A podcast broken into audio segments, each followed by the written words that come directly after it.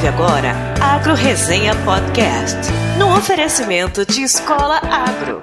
Conhecimento que gera resultado.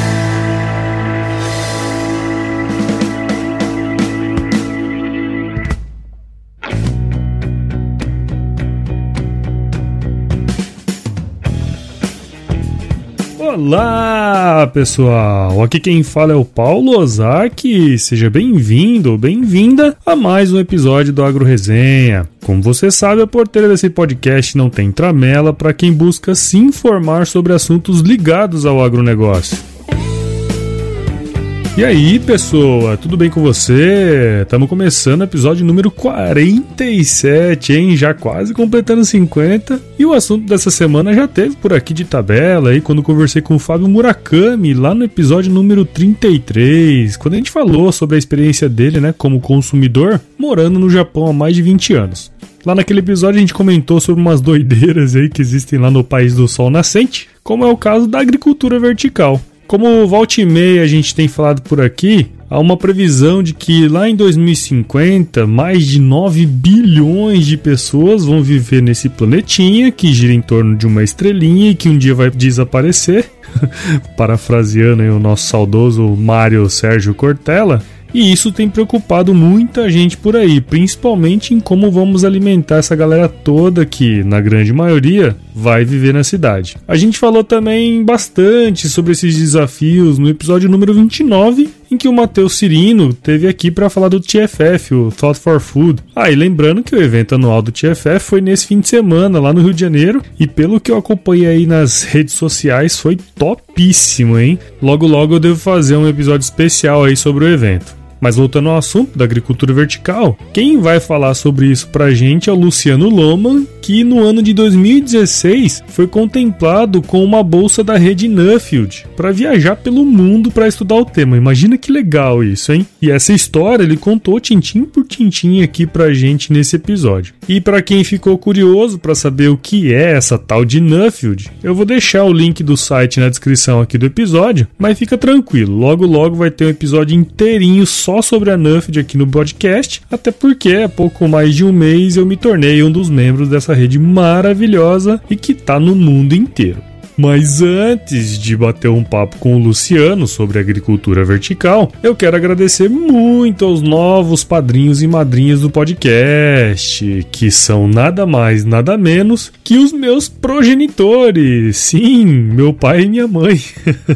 Também conhecidos como o Sr. Paulo Masaharu Ozaki e a dona Maria Luísa de Moraes Ozaki. Como tenho falado por aqui, os padrinhos e madrinhas são muito mais do que isso, são pais e mães o que no caso de vocês é a mais pura verdade, né? Obrigado de novo e não só por isso, mas por tudo que vocês já fizeram por mim. Amo vocês. Devo dizer também que após um mês do lançamento do projeto lá no www.padrim.com.br barra agroresenha, a gente já tem 12 apoiadores aqui no AgroResenha Podcast e assim que a gente atingir a primeira meta lá do Padrim, que é de 250 reais por mês, será sorteada uma linda camiseta da nossa lojinha de camisetas, onde você encontra diversas estampas bacanas sobre o agro. Também quero agradecer aos mais novos membros do nosso site, que são o André Dobashi, o João Vitor Fiório, o Guzano, lá da República Coração de Mãe, também o Eduardo Soarizan, o Irudoide, também ex-morador da nossa querida Coração de Mãe, o Dom Diney e o Rony Tomás Pereira. Galera, muito obrigado. Agora que vocês todos são membros do nosso site, todas as atualizações do nosso podcast serão encaminhadas para vocês nos seus respectivos e-mails. Se você ainda não é um membro do nosso site, acesse www.agroresenha.com.br barra membros e se cadastre. Além disso, você pode receber todos os episódios pelo WhatsApp. Basta acessar bit.ly barra agronozapzap esse li aí é com L e Y, mandar a mensagem automática que aparecer por lá, que você vai entrar na nossa lista de transmissão. Espera a sua mensaginha lá no WhatsApp. E antes de finalizarmos os recados dessa semana, eu recebi há mais ou menos umas duas semanas atrás, eu tô um pouco atrasado, confesso, um recado aí que me deixou feliz pra caramba, cara, que foi do Eduardo Barros, que ganhou o sorteio de 10 sessões de coaching lá com a Carola Magna Bosco. Dá uma escutada aí pra vocês verem. Grande Paulo Ozaki, tudo bem, cara? Então, tô passando aqui só pra te dizer que hoje foi a minha última sessão de coaching com a Carola. E, cara, assim, Uh, só tenho a agradecer. Foi uma oportunidade única na minha vida. Foi como receber um fôlego, sabe? Ela ajudou as sessões, o método de coaching ajudou muito, assim, mudar mesmo a minha vida, no sentido literal, mudança mesmo, radical. Ela mostra as coisas pra gente de um outro ângulo é uma coisa assim de autoconhecimento mesmo, que eu acho que todo mundo que tem dúvidas sobre o que está fazendo, sobre o que quer fazer, para onde quer ir, que não tem objetivo, uma pessoa assim que está sem metas, precisa fazer. Então acho que é essencial e só tenho a agradecer pela oportunidade, tá bom? Grande abraço, Paulo. Grande Eduardo. Parabéns pelo empenho e dedicação com as sessões, viu, meu querido? E meu muito obrigado por estar sempre com a gente aqui na resenha. Eu quero mandar um parabéns também para Carola pelo belíssimo trabalho que ela desenvolveu contigo e eu tenho certeza que ela desenvolve com muitas outras pessoas e por ajudar toda essa turma boa aqui do podcast. Logo logo espero que a gente possa fazer mais um sorteio por aqui. Uau! Bom, até onde eu sei, eram esses os recados que eu tinha para essa semana. E vamos então falar com o Luciano, porque esse bate-papo aí tá muito top, viu, galera? Firma o golpe aí que eu já já tô voltando, hein?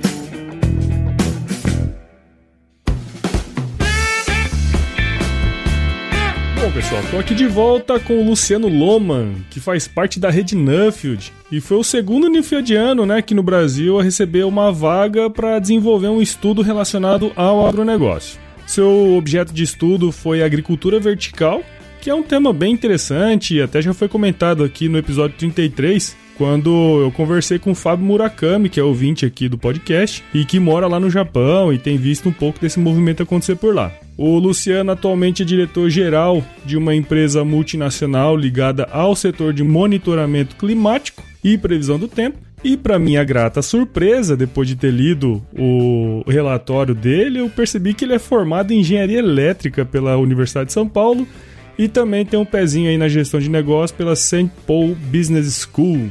Luciano, muito obrigado por participar aqui com a gente e seja bem-vindo ao Agro Resenha Podcast. Paulo, boa noite. Muito obrigado. Eu que agradeço o convite de estar participando aí com você no seu podcast. É um prazer aí estar dividindo um pouquinho da minha experiência como no Fieldiano. Legal, muito bom. Então, pra gente começar esse bate-papo aí, conta um pouco da sua história aí pra gente, cara. Bom, é, como você mencionou, foi uma grata surpresa que eu sou engenheiro eletricista.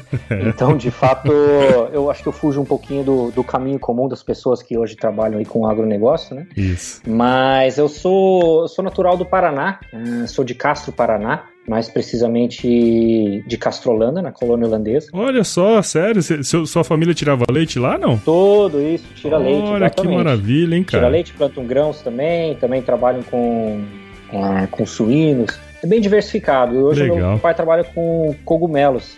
Ah, é mesmo? Já é um tipo de agricultura vertical. Olha só, você sabe que eu tenho um sonho de fazer cogumelo no sítio do meu pai, né? Só que Mato Grosso é foda. É isso, vai ter um problema de climatização lá. Hein? Exato. Mas você sabe que eu trabalhei com leite um tempo e fui para Castro duas vezes, cara. Que lugar fenomenal, hein, meu? Ah, lá é incrível para essa atividade, viu? De fato é um polo do leite, dito que no Brasil, assim, é um lugar realmente de referência. Então, muito, muita tecnologia envolvida lá e o pessoal sabe muito bem o que tá fazendo. Que legal, cara. Bom, mas te interrompi aí, pode continuar. Ah, tranquilo.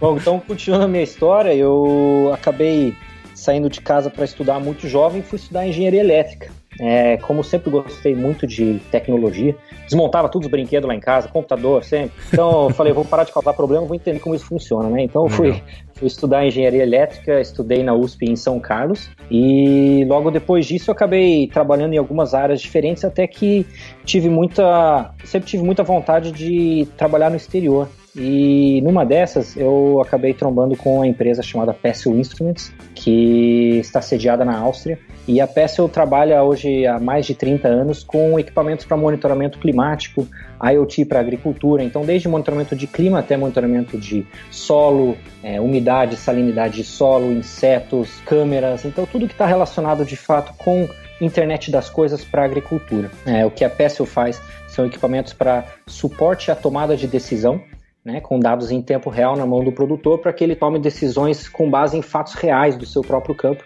e elimine um pouco desse achismo, desse achômetro que fazia parte de muitas decisões. É, então, em 2012, eu fui trabalhar na sede da empresa, lá na Áustria. Eu passei um ano trabalhando por lá. E após esse ano lá na Áustria, a gente identificou que existia uma possibilidade muito grande de da gente estar mais próximo dos nossos clientes brasileiros. É, a gente precisava estar por aqui prestando um serviço mais próximo, adaptando os nossos produtos às soluções brasileiras. Então eu vim aqui para o Brasil e iniciei a subsidiária brasileira, que é a Metos Brasil, e hoje a gente opera aí uma rede de é, quase duas mil estações meteorológicas já no Brasil, é, em diversas frentes. É um, é um campo muito, muito interessante, me agrada bastante, porque de fato aí eu consegui juntar duas das minhas paixões, que são a tecnologia e também a agricultura. É, como diz aquele ditado que o bom filho a casa torna. Então eu voltei para a agricultura e hoje eu estou aí unindo as duas coisas nessa frente. Legal, cara, muito bom, bacana essa história sua aí, hein? E até uma pergunta que me surgiu aqui agora. Há poucos, há poucos episódios atrás eu conversei com, com uma professora de inglês, né? Que ensina inglês focado em agro. E a gente, durante a conversa, a gente estava comentando até que quando você fala inglês, algumas oportunidades surgem, né? Imagino que tenha sido o que aconteceu contigo, né? Olha, é, eu digo que o inglês foi fundamental. É, de fato, obviamente eu melhorei bastante o meu inglês enquanto eu estava lá, mas o inglês foi fundamental para começar os trabalhos, até porque alemão precisa nascer de novo, né? Então eu não fui falando alemão, eu fui lá falando inglês mesmo. então abriu bastante portas e, nossa, recomendo para absolutamente todo mundo. Que legal, cara. Muito bacana essa história e saber que você é do agro, né? Vamos dizer assim, nasceu no agro aí, da família toda, deu umas voltas e acabou voltando, né? Não tem jeito, a vocação chama, a gente tá aí, né? Exatamente. Muito bem, cara, legal.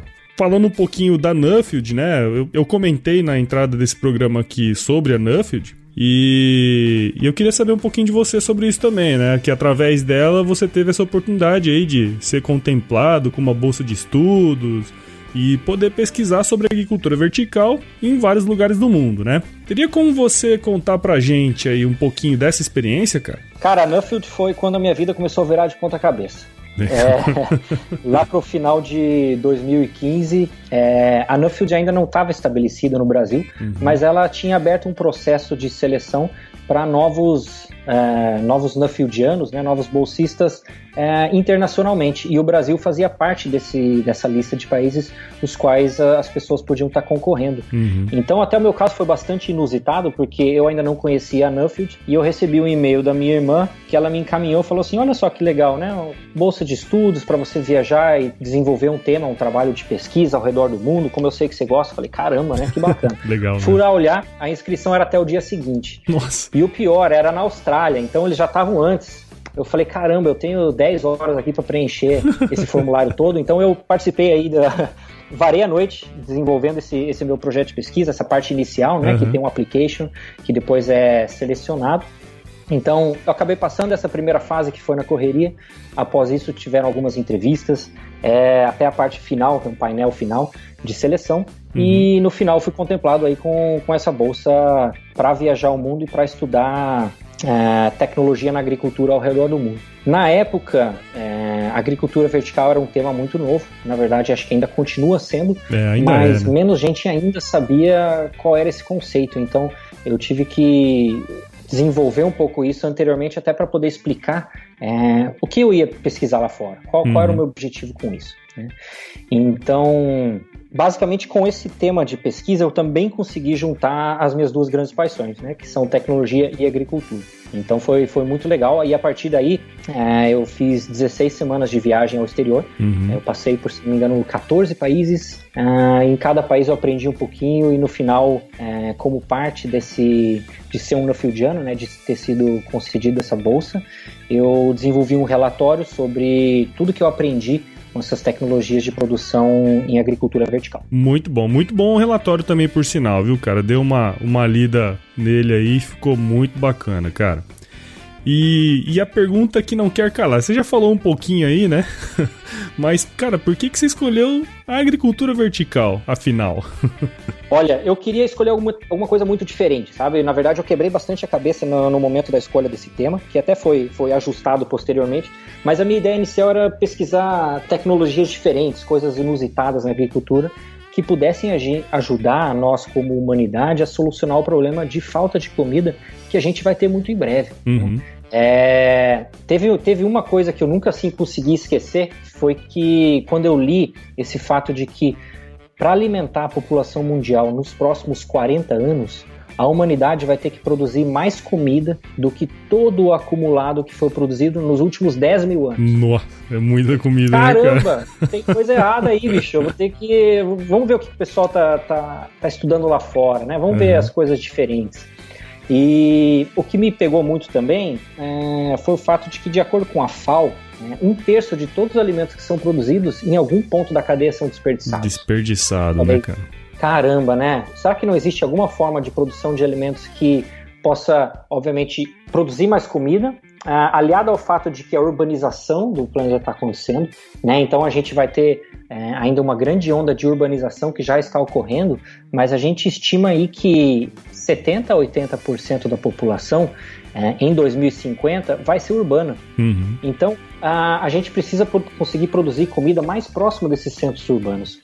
Então a, a agricultura vertical caiu como uma luva é, nesse aspecto de poder produzir comida localmente produzir comida de uma forma uh, diferenciada, né? Então aí eu fui estudar mais para ver de fato o que é agricultura vertical. Muito legal, muito bacana.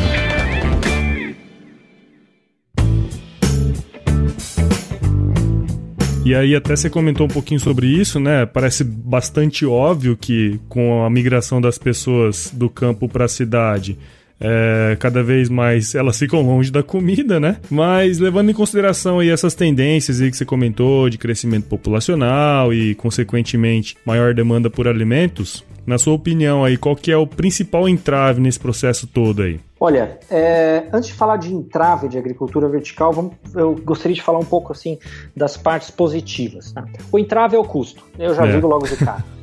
Mas uh, esse custo ele vem relacionado a vários fatores que são positivos em diversos mercados. Tá? O Brasil é um mercado um pouco diferente que depois eu posso comentar. Mas basicamente, se a gente estiver falando, por exemplo, de Estados Unidos ou de Europa, especialmente nos Estados Unidos, é, a produção de folhosas, ah, então vamos falar aí alface, rúcula, é, espinafre, essas folhosas, a maior parte da produção nos Estados Unidos ocorre na Califórnia. E se a gente pegar um, grande, um dos grandes centros consumidores, está do outro lado do país, lá em Nova York. Uhum. Então, todas essas folhosas precisam atravessar todo o país para que sejam consumidas, o que leva a um grande desperdício. Você tem produtos menos frescos, você tem emissão aí de gases carbônico uh, por conta desse transporte. Você tem diversas desvantagens e você está descolado o seu ponto de produção do seu ponto de consumo. Uhum. É, outra coisa que acontece muito em países uh, na Europa ou nos Estados Unidos, por exemplo, você não pode produzir o ano inteiro. Cara, aqui no Brasil a gente é abençoado pela natureza que a gente pode produzir o ano todo. É a gente verdade. tem condições climáticas extremamente favoráveis, a gente não tem é, desastres naturais, a gente não tem inverno, a gente não tem neve, não tem nada disso. É, então, a gente então, tem maior sorte é... nesse lado aí, né, cara? Caramba, demais, demais. Por e... outros nem tanto, mas nesse aí nós é. temos. Se a gente conseguisse aproveitar todo esse nosso potencial, hein, bicho? Tá, é verdade. Enfim, vamos continuar trabalhando individualmente para a gente chegar lá como nação um dia. Né? Exato, né? exato. Então a gente tem a dissociação aí a, a, grande distância muitas vezes entre o ponto de produção e o ponto de consumo. A gente tem um, um, grande caso aí que é o caso climático, né? Então você não pode produzir o ano todo enquanto você tem demanda o ano todo. Né? Uhum. É, nós temos outras demandas de mercado, uh, especialmente nesses mercados mais desenvolvidos, que são por produtos locais. Tá? Então está uhum. tendo um grande, grande uh, desenvolvimento de mercado nesse aspecto. Tá? Aqui no Brasil, uh, essa questão de produto local ainda não está tão em alta. Uhum. Eu digo que eu, Eu, pessoalmente, eu acho que aqui no Brasil, o, o, brasileiro padrão, o brasileiro médio, ainda tem outras questões mais fundamentais com que se preocupar. É, o brasileiro médio, primeiro, ele se preocupa em botar comida na mesa. Exatamente. Depois ele vai pensar de onde veio essa comida. Né?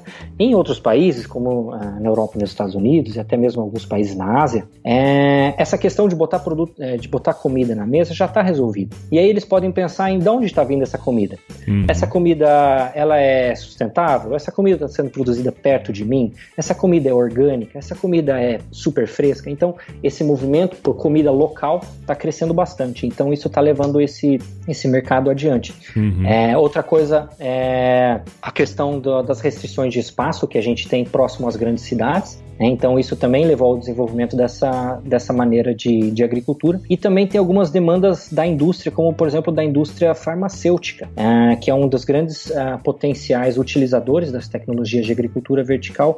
Por quê? É, outro fato que eu achei muito interessante durante as minhas pesquisas é que cerca de um terço de todos os medicamentos usados globalmente contém algum tipo de extrato de planta. Nossa. Então, quando a indústria vai utilizar esses extratos para a produção de medicamentos, obviamente esses extratos precisam ser padronizados. Você precisa saber exatamente qual a composição desse extrato, como ele foi produzido. Ele precisa ser produzido muitas vezes de uma maneira é, sem pesticidas, sem herbicidas, sem nada. Ele precisa ser orgânico. Então, a agricultura vertical ela dá ferramentas para que esse tipo de produção ocorra é, com tranquilidade. E o que exatamente é agricultura vertical?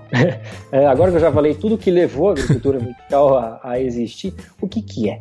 Cara, agricultura vertical é bem o que o nome diz, ela é vertical. Você tem uhum. várias camadas de produção. Tá?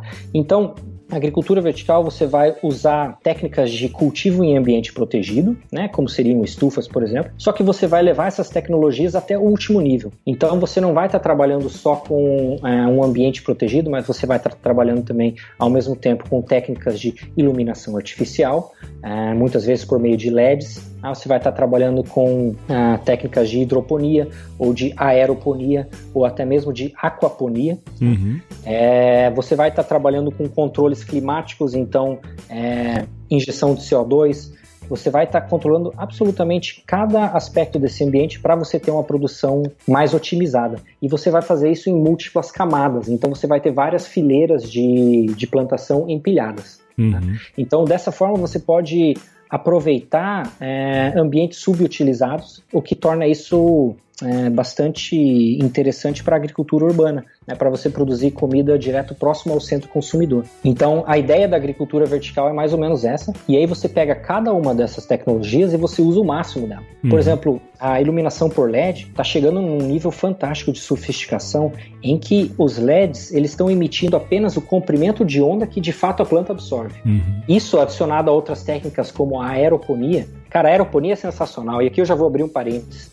A aeroponia, eu não sei se, se você conhece o conceito, mas basicamente é, as raízes das plantas ficam suspensas no ar e de 5 em 5 ou de 10 em 10 minutos vem um spray de água e nutrientes que a planta consegue absorver instantaneamente pela raiz. Ô, louco, isso eu não sabia não, cara. É um absurdo, cara. Você, você chega a economizar, de acordo com lugares que eu visitei, 95% de água Caralho, em relação ao Olha é, só, que interessante. Então, a época aí que eu comecei a pesquisar sobre aquaponia. Agora, a aeroponia, cara, nossa, isso eu não sabia não. Bem interessante isso aí mesmo, né? É muito legal. Tem uma empresa em específico que conseguiu levar o conceito de aeroponia para uma larga escala, que é a Aero Farms. Hum. A Aerofarms é, já tem algumas fazendas agora nos Estados Unidos, inclusive eu fui visitá-las, e eles conseguiram levar isso para larga escala, né? Porque uma coisa é você desenvolver um conceito, né? É. Outra coisa é você levar isso para escala. Então a Aerofarms conseguiu fazer isso e aparentemente eles estão tendo bastante sucesso aí com esse método que eles desenvolveram. Né? Pô, cara, que interessante é, isso aí, hein? É muito legal.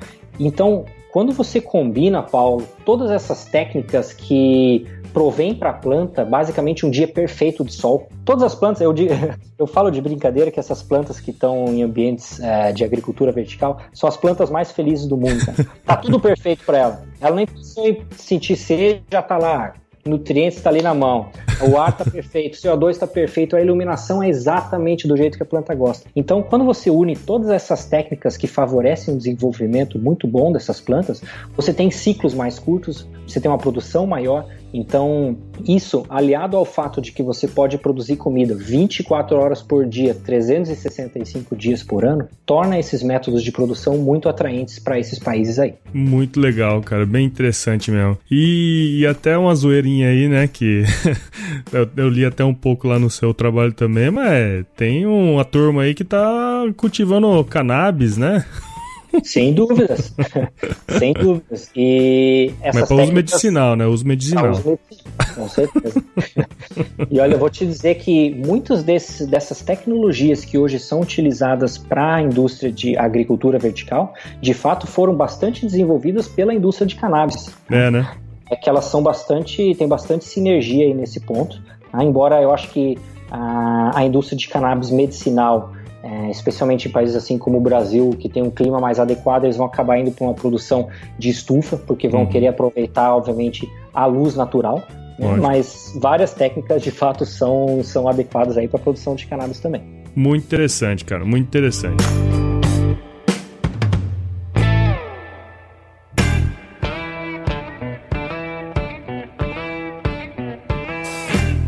agora que eu detalhei o que é agricultura vertical, vamos falar dos entraves. Obviamente que existem desafios, tá? São desafios uhum. bastante grandes assim a serem a serem vencidos. Por quê?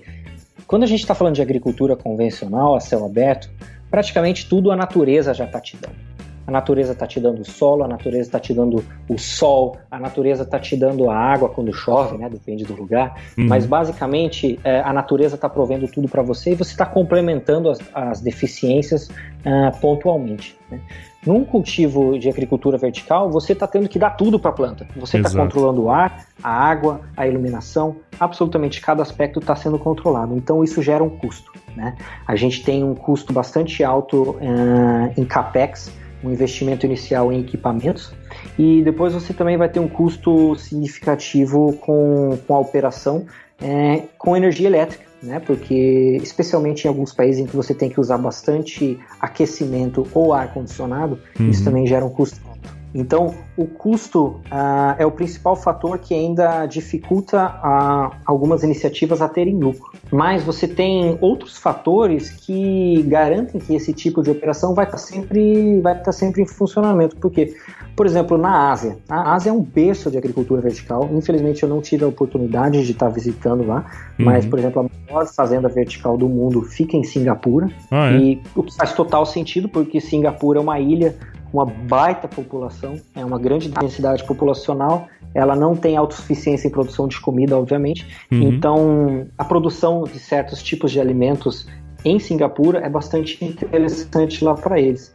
Como eu estava dizendo, na Ásia, você tem outros fatores que garantem que a agricultura vertical faz sentido para eles, embora o custo possa ser mais alto. Por exemplo, no Japão, depois da crise em Fukushima, é, intensificou-se a abertura de, de uh, fazendas para agricultura vertical, porque as pessoas não estavam mais confiando em plantar num solo contaminado. Né? Hum. Né? Então, é, tem esses outros fatores todos que permitem que a agricultura vertical possa ser rentável ou possa, no mínimo, fazer sentido para determinadas regiões do globo. Né?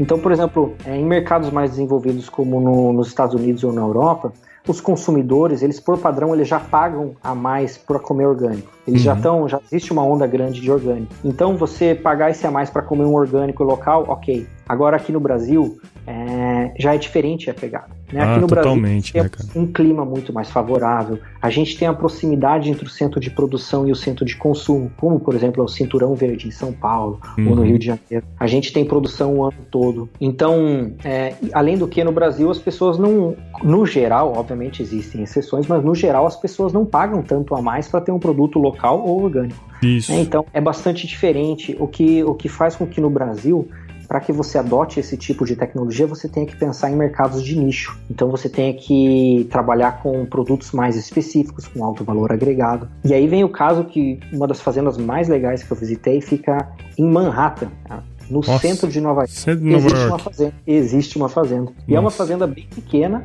e ela é focada uh, em especialidades para restaurantes high-end. Tá? Hum. Aqueles restaurantes super, super refinados. Para você ter noção, nessa fazenda eles plantam entre 150 e 200 tipos de plantas diferentes. Oh, plantas aromáticas, flores, comestíveis, temperos de todo o mundo. E naquele ambiente eles conseguem produzir tudo isso de maneira controlada e entregar. Cara, eles entregam de metrô nos restaurantes. Eles oh, colhem e entregam na hora. Que legal, hein? É muito legal. E você comeu então, nos restaurantes também, não? Comi, não, comi só na fazenda. O restaurante não tinha grana. A bolsa não cobre isso aí. Não cobre. não, esses restaurantes que compram lá é 100 dólares o prato. Falei, Caramba. tranquilo. Temos que falar com o pessoal da Nuffield aí pra começar a cobrir. cobrir restaurante chique. Então, uh, cara, eu comi muita coisa diferente ali. Eu comi umas plantas que eu até tinha em casa, eu não sabia que era comestível, achei que era Nossa. só uma flor de, de enfeite. Então, e esse modelo de negócio, uh, em que você está cobrando um valor mais alto porque é um produto, é uma especiaria, digamos assim, uhum. esse modelo de negócio poderia funcionar aqui no Brasil. Né? A gente sabe que São Paulo ou Rio de Janeiro, por exemplo, existem vários restaurantes em que os chefs também precisam de, de temperos, de ervas aromáticas e de coisas é, que eles gostariam de ter de todo mundo, mas que não, não tem acesso, então a gente poderia estar tá provendo aí com agricultura vertical. Né? Agora, uhum. produzir alface no Brasil para competir com ah, é. estufa ou, ou, cultivo aberto não tem jeito. É complicado, né? É complicado. Até interessante, cara. Eu até comentei no início uh, que eu falei com o Fábio Murakami, que mora lá no Japão, né? Já tem alguns anos. E ele comentou justamente isso, cara. Assim, tem uma época do ano que é justamente quando é a época do inverno, né? Uh, os preços entre uh, o produto produzido de forma convencional e os de fazenda vertical, eles acabam se equiparando muito, né?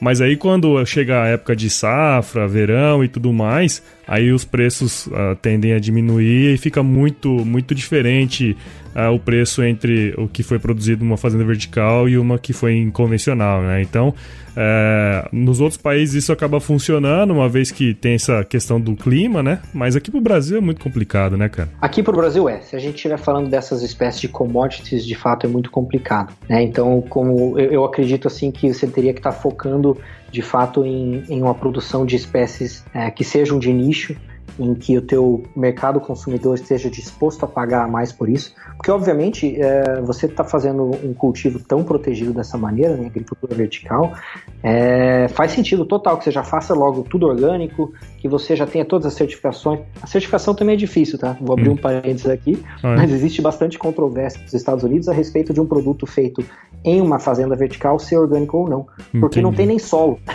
então é, é, bastante controverso. Né? tá. É, mas no fim as moléculas são as mesmas, né? A única forma. É. Bom, enfim. É, não gente, vamos discutir essa questão isso, do né? orgânico aqui, porque dá pano pra manga, né, cara?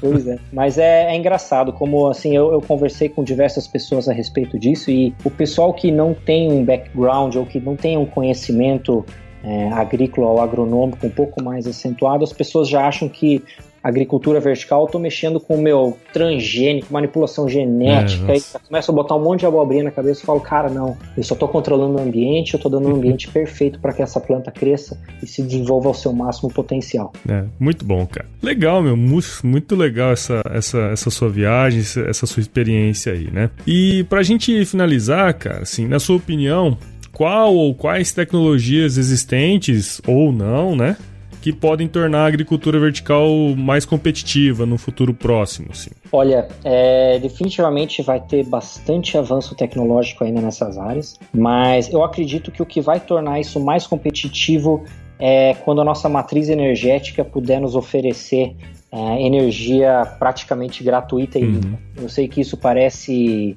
Parece utópico.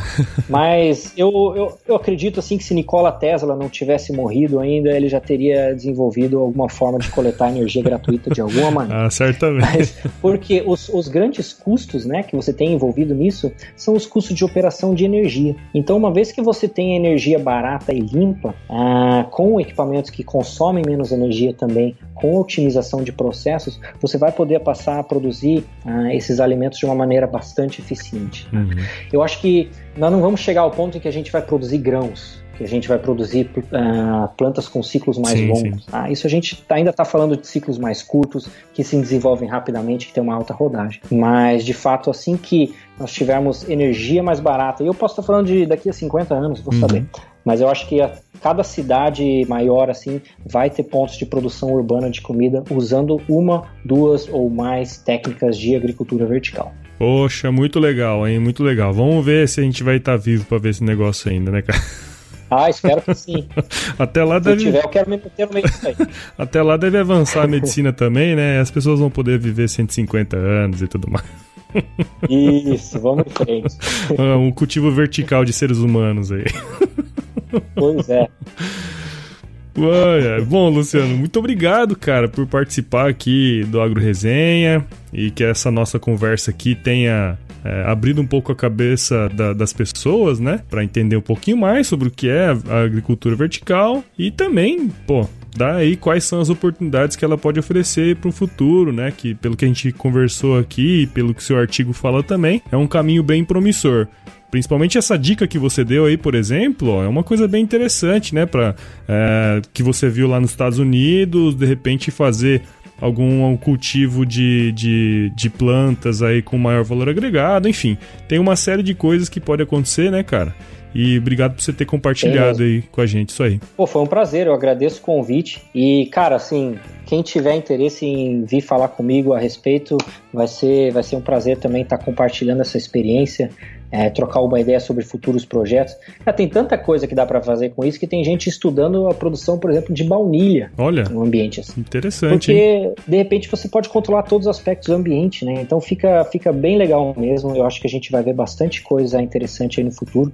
Fico à disposição é, e agradeço novamente o convite aí para estar participando com você aqui no Agro Resenha. Show de bola, é. Do jeito que caminha aí a, a tecnologia, nunca se sabe o que vai acontecer amanhã, né, cara?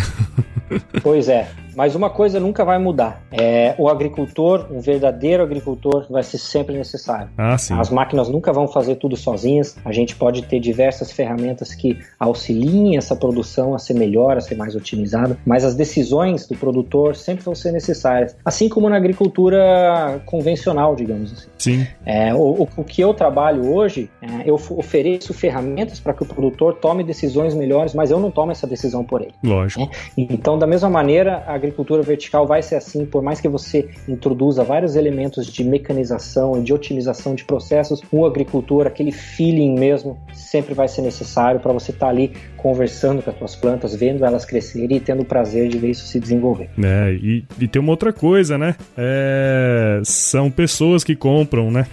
isso também não vai mudar, é, né, cara? então, não vai mudar. É, então isso aí é uma coisa bem, bem importante a se pensar, porque nenhuma tecnologia vai mudar essa relação entre pessoas, né? Não vai. E é muito importante que a gente consiga aproximar é, as pessoas da sua comida, é, que a gente consiga diminuir a distância Uh, como diria o pessoal falava lá fora, from farm to fork, uhum. né, da fazenda até o garfo. Até o garfo. Então, essas iniciativas uh, de agricultura urbana ou periurbana, como as fazendas verticais, são uma boa, uma boa oportunidade para aproximar as pessoas da sua comida e entender uh, de que maneira elas estão sendo produzidas, como, como é uma planta, né, cara? Puta, tem gente que não tem noção das coisas aí. Pensa que o leite então, vem é, da caixinha, é uma... né? Isso mesmo. Ai, ai. Bom, cara, você já falou aí que você está disponível para trocar uma ideia, mas de qualquer forma aí, como que a galera aqui do Agro Resenha pode acompanhar o seu trabalho, você te seguir aí nas redes sociais? Como é que o pessoal pode fazer aqui? Olha, cara, por mais que eu goste de tecnologia, eu tô meio perdidão nas redes sociais, mas eu tô lá, tá? Você pode me procurar ou no LinkedIn ou no Facebook, Luciano Loman, uhum. tá?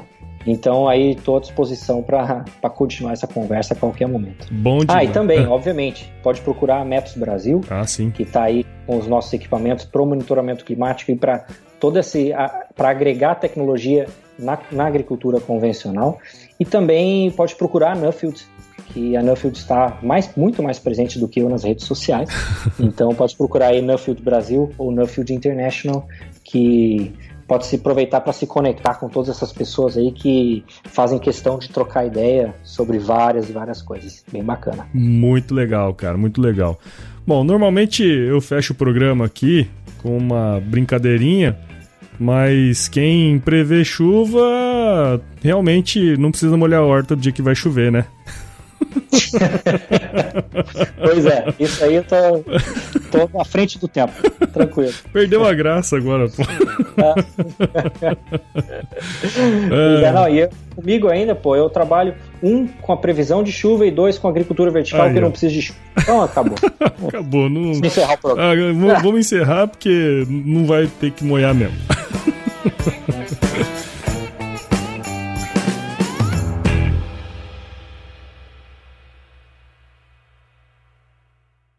Logo, logo, de... logo, logo. Oh, caralho. E o Rony Tomás Ferreira, também conhecido como Pereira. Bom, é. Vou dar uma pausa aí que eu me perdi agora onde eu tava. eu sempre faço essas coisas, foi mal. Você escutou a Agro Resenha Podcast, um oferecimento de Escola Agro, conhecimento que gera resultado.